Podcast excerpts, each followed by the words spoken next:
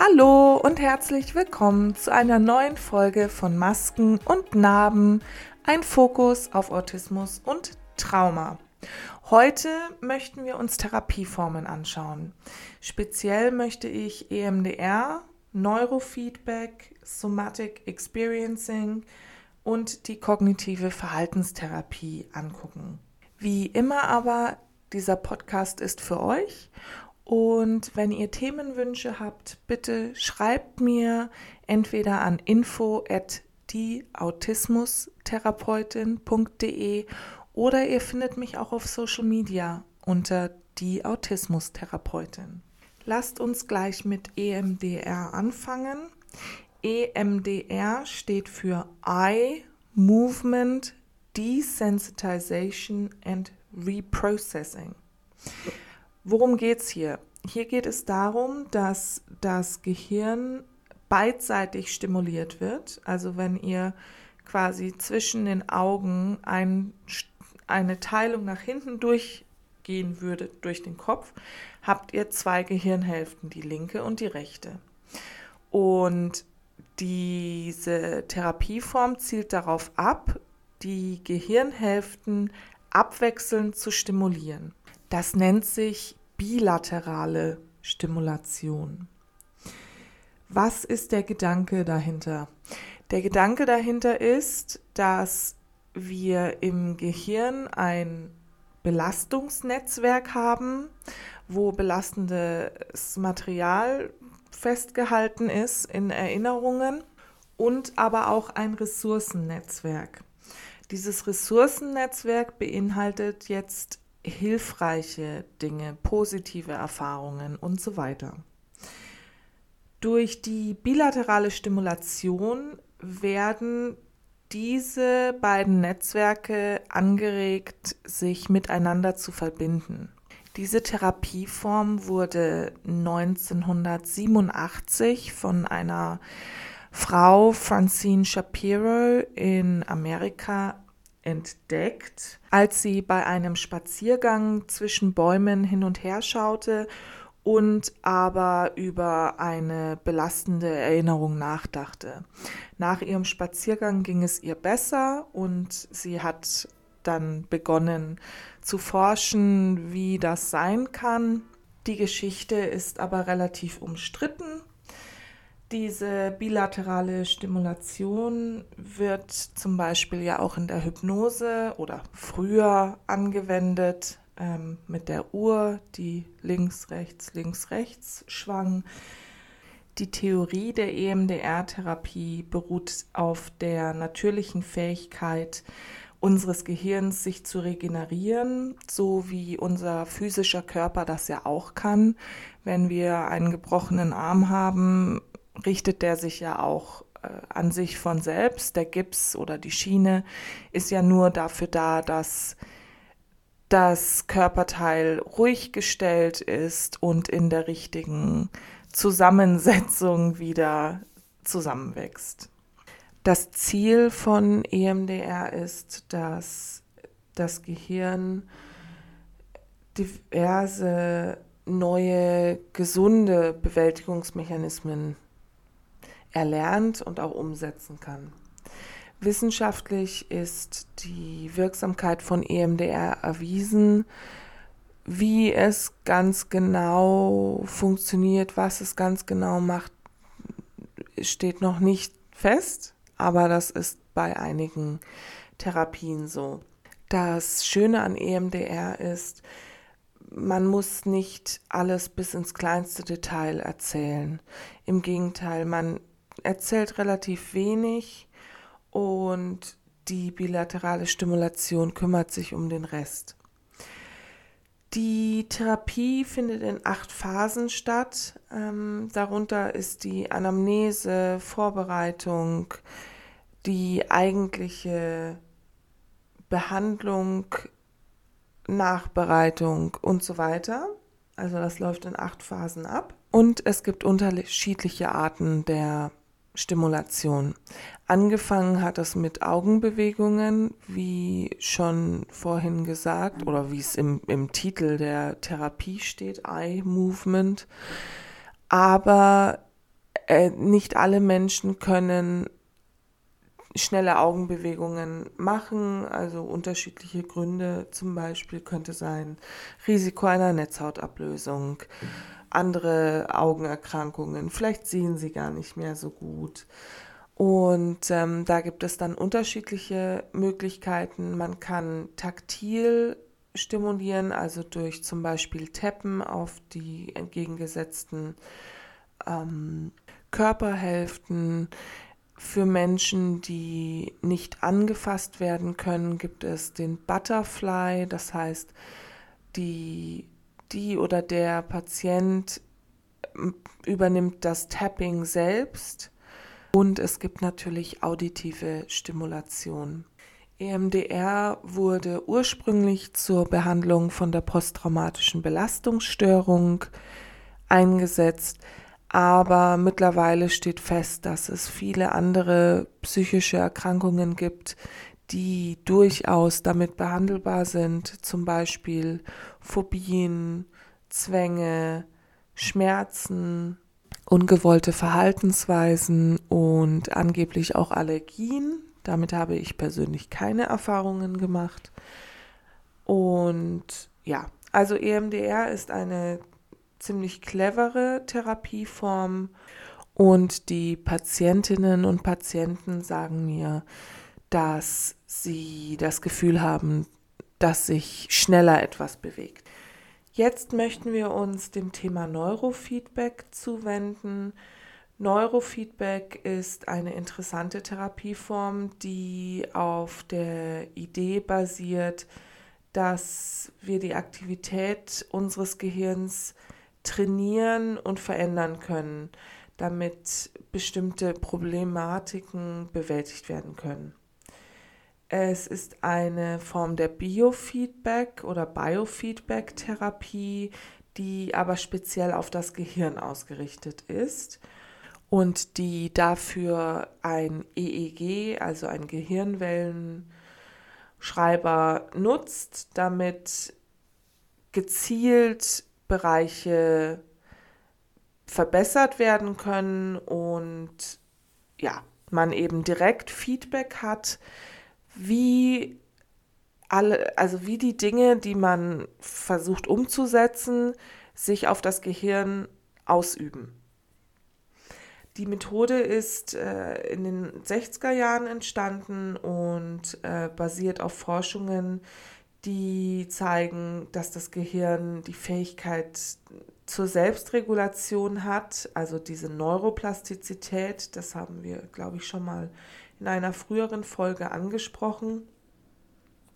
Und bei Neurofeedback oder Neurofeedback verwenden wir eine spezielle Technologie, um eben diese Gehirnwellen in Echtzeit zu überwachen und dann direkt das Feedback zu geben. Dadurch können wir eben genau trainieren, welche Art der Gedanken führt zu welcher Art von Gehirnwellen. Also während der Neurofeedback-Sitzung werden Elektroden an der Kopfhaut angebracht, damit die Gehirnwellen gemessen werden können. Und diese Wellenmessung wird dann auf einen Computer übertragen und der analysiert die Zahlen oder die Wellen in Echtzeit.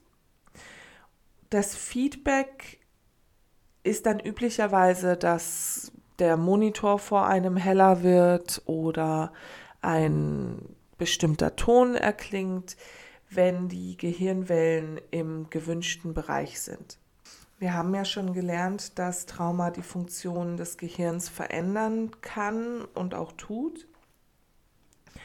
Und Neurofeedback kann dabei helfen, das Gehirn zu trainieren, um wieder besser zu funktionieren und zur Förderung einer stabileren, effizienteren Gehirnfunktion. Es gibt verschiedene Arten von Neurofeedback, bisschen wie bei EMDR mit verschiedenen Protokollen, die dann auf spezifische Probleme, unterschiedliche Probleme abgestimmt sind. Zum Beispiel eine Erhöhung der Alpha-Wellen, die mit Entspannung und Ruhe einhergehen. Das ist bei der posttraumatischen Belastungsstörung zum Beispiel hilfreich. Andere Formen zielen auf die Täterwellen ab, um Aufmerksamkeitsprobleme zu reduzieren und so weiter. Als nächsten Ansatz hatten wir Somatic Experiencing oder auch SE.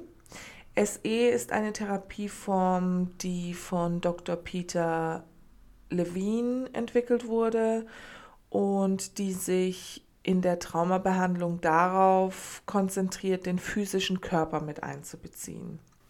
Unsere Gesellschaft neigt dazu, den Körper und den Geist als getrennte Einheiten zu behandeln. Vor allem, wenn es um psychische Gesundheit geht. In Wirklichkeit sind die beiden aber sehr tief miteinander verbunden und was in unserem Körper passiert, kann einen großen Einfluss auf unsere Seele, Psyche haben und auch umgekehrt. Also zum, ein, ein ganz einfaches, nachvollziehbares Beispiel ist vielleicht die Psychosomatik. Also körperliche Schmerzen, für die es aber keinen, oder Problematiken, für die es aber gar keinen Auslöser gibt, die halt von der Psyche kommen. Was nicht heißt, dass die körperlichen Schmerzen oder Problematiken nicht da sind. Also Sie sind da, sie haben aber keine organische Ursache.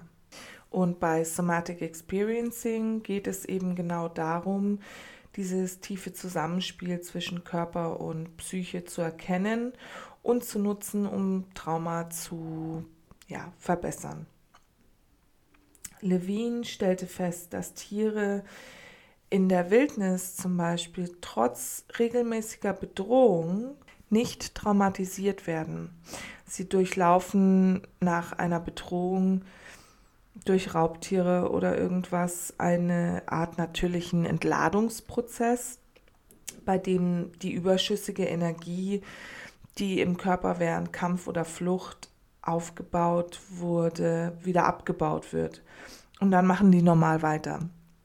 Also zum Beispiel eine, eine Babyantilope wird von einem Löwen äh, gefasst, ist in seinem Maul und, und es erstarrt dann, also Freeze-Reflex und wird ganz lebenslos. Der Löwe ist aber kein Aasfresser. Das heißt, eventuell lässt er die Babyantilope fallen, bevor er sie umbringen kann. Und die Babyantilope fällt zu Boden und kurze Zeit später steht sie auf, schüttelt sich und läuft normal weiter. Und Levin war der Überzeugung, dass der Mensch die gleiche Fähigkeit zur natürlichen Entladung quasi hat. Aber dass uns oft unsere modernen Lebensweisen und kulturellen Normen daran hindern, diesen Prozess zu durchlaufen. Also anstatt die Energie nach einer traumatischen Erfahrung abzubauen, bleiben wir in dem Zustand der Hypererregung oder des Hyperarousals oder Dissoziationen stecken, was dann zu den Symptomen von Traumafolgestörungen führt. In einer SE-Sitzung arbeitet der Therapeut oder die Therapeutin mit dem Klienten um diese blockierte Energie zu identifizieren und sie dann auch freizusetzen. Somatic Experiencing ist ein sanfter und oft subtiler Prozess und es kann eine Weile dauern, bis Veränderungen spürbar sind. Allerdings finden viele Menschen es sehr hilfreich und es hat sich auch in der Behandlung von Trauma als wirksam gezeigt. Als letztes kommen wir dann noch zur kognitiven Verhaltenstherapie. Oft wird sie auch einfach KVT genannt. Die KVT ist eine der am weitesten verbreiteten und auch am besten untersuchten Psychotherapieformen. Es gibt unendlich viel Forschung zu dieser Therapieform, die die Wirksamkeit bei der Behandlung von vielen psychischen Problemen belegt, inklusive natürlich Trauma. Die KVT basiert auf dem Konzept, dass unsere Gedanken, Gefühle und Verhaltensweisen alle miteinander verbunden sind. Es ist also quasi ein Kreislauf. Unsere Gedanken beeinflussen unsere Gefühle und unsere Gefühle beeinflussen unsere Verhaltensweisen. Zum Beispiel, du sitzt an einem ganz normalen Tag im Büro und plötzlich kommt dir der Gedanke, äh, keine Ahnung, dass du mal wieder es nicht geschafft hast, die Spülmaschine auszuräumen, was auch immer. So, wenn deine Gefühle davor, also deine Emotionen, eigentlich neutral waren, werden mit diesen Gedanken deine Gefühle relativ schnell umschwingen. Und wenn deine Gefühle dann die sind eines, ach, schon wieder nicht geschafft, versagt, was auch immer, ändern sich daraufhin auch deine Verhaltensweisen. In einer KVT-Sitzung arbeitet die Therapeutin oder der Therapeut mit der Klientin oder dem Klienten zusammen, um solche Muster zu identifizieren.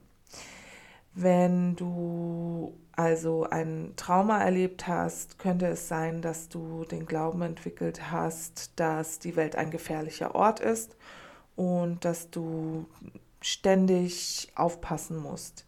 Diese Überzeugung könnte dich dann ängstlich und übermäßig vorsichtig, wachsam und so weiter machen. Und damit kann es dir dann natürlich schwerfallen, dich zu entspannen oder dich sicher zu fühlen.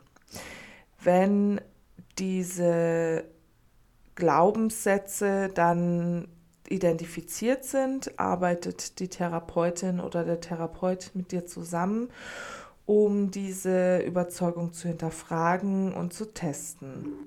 Ist die Welt wirklich immer und überall gefährlich? Oder gibt es Situationen oder Orte, in denen du dich sicher fühlst? Was könntest du tun, um deine Sicherheit zu erhöhen und deine Angst zu verringern? Die KVT kann auch Verhaltensexperimente beinhalten, bei denen du neue Verhaltensweisen ausprobierst oder bereits existierende Verhaltensweisen in einer neuen Art und Weise einsetzt. Und dadurch kannst du dann sehen, wie sich diese Veränderungen auf Gedanken und Gefühle auswirken. Du könntest also zum Beispiel lernen, Entspannungstechniken anzuwenden, wenn du dich ängstlich fühlst. Oder du könntest üben, dich in Situationen zu bringen, die du normalerweise vermeidest, um zu sehen, ob deine Befürchtungen Entschuldigung, tatsächlich eintreten. Eins der Hauptziele der KVT ist es, dir Werkzeuge, Techniken und Methoden an die Hand zu geben, die du selbstständig anwenden kannst. Nicht nur, um deine Symptome zu bewältigen, sondern auch um deine Lebensqualität zu verbessern. Es kann eine sehr aktive Form der Therapie sein, die Hausaufgaben und Übungen zwischen den Sitzungen beinhaltet. Jetzt sind wir schon dem Ende nahe und ich wollte dir nur noch kurz sagen, dass jeder Mensch individuell ist und nicht jede Therapieform für jeden gleichermaßen passt. Genauso wie nicht jede Therapeutin, jeder Therapeut zu jeder Patientin oder jedem Patienten passt. Also das ist mir sehr wichtig, dass ihr euch da auch traut, die für euch passende Person zu finden. Ich hoffe, du konntest etwas mitnehmen für dich. Vielleicht war auch eine Therapieform dabei, wo du gesagt hast, ja, perfekt. Dann such dir eine passende Therapeutin, einen passenden Therapeuten. Bitte achte darauf, dass sie qualifiziert sind, vor allem im Bereich Trauma. Also meines Erachtens benötigt es eine separate Traumatherapie-Ausbildung, weil Trauma doch sehr speziell und sehr feinfühlig gehandhabt werden muss. Jetzt bleibt mir noch euch zu erinnern, dass ihr mir eure Themenwünsche zukommen lasst. Entweder auf Social Media, die Autismustherapeutin, oder über meine E-Mail info at dieautismustherapeutin.de. Und nächstes Mal treffen wir uns zum ersten Themenwunsch inzwischen Überlastung und Zusammenbruch, Meltdowns und Overloads bei Menschen mit Autismus. Ich freue mich auf euch, bleibt gesund und bis bald.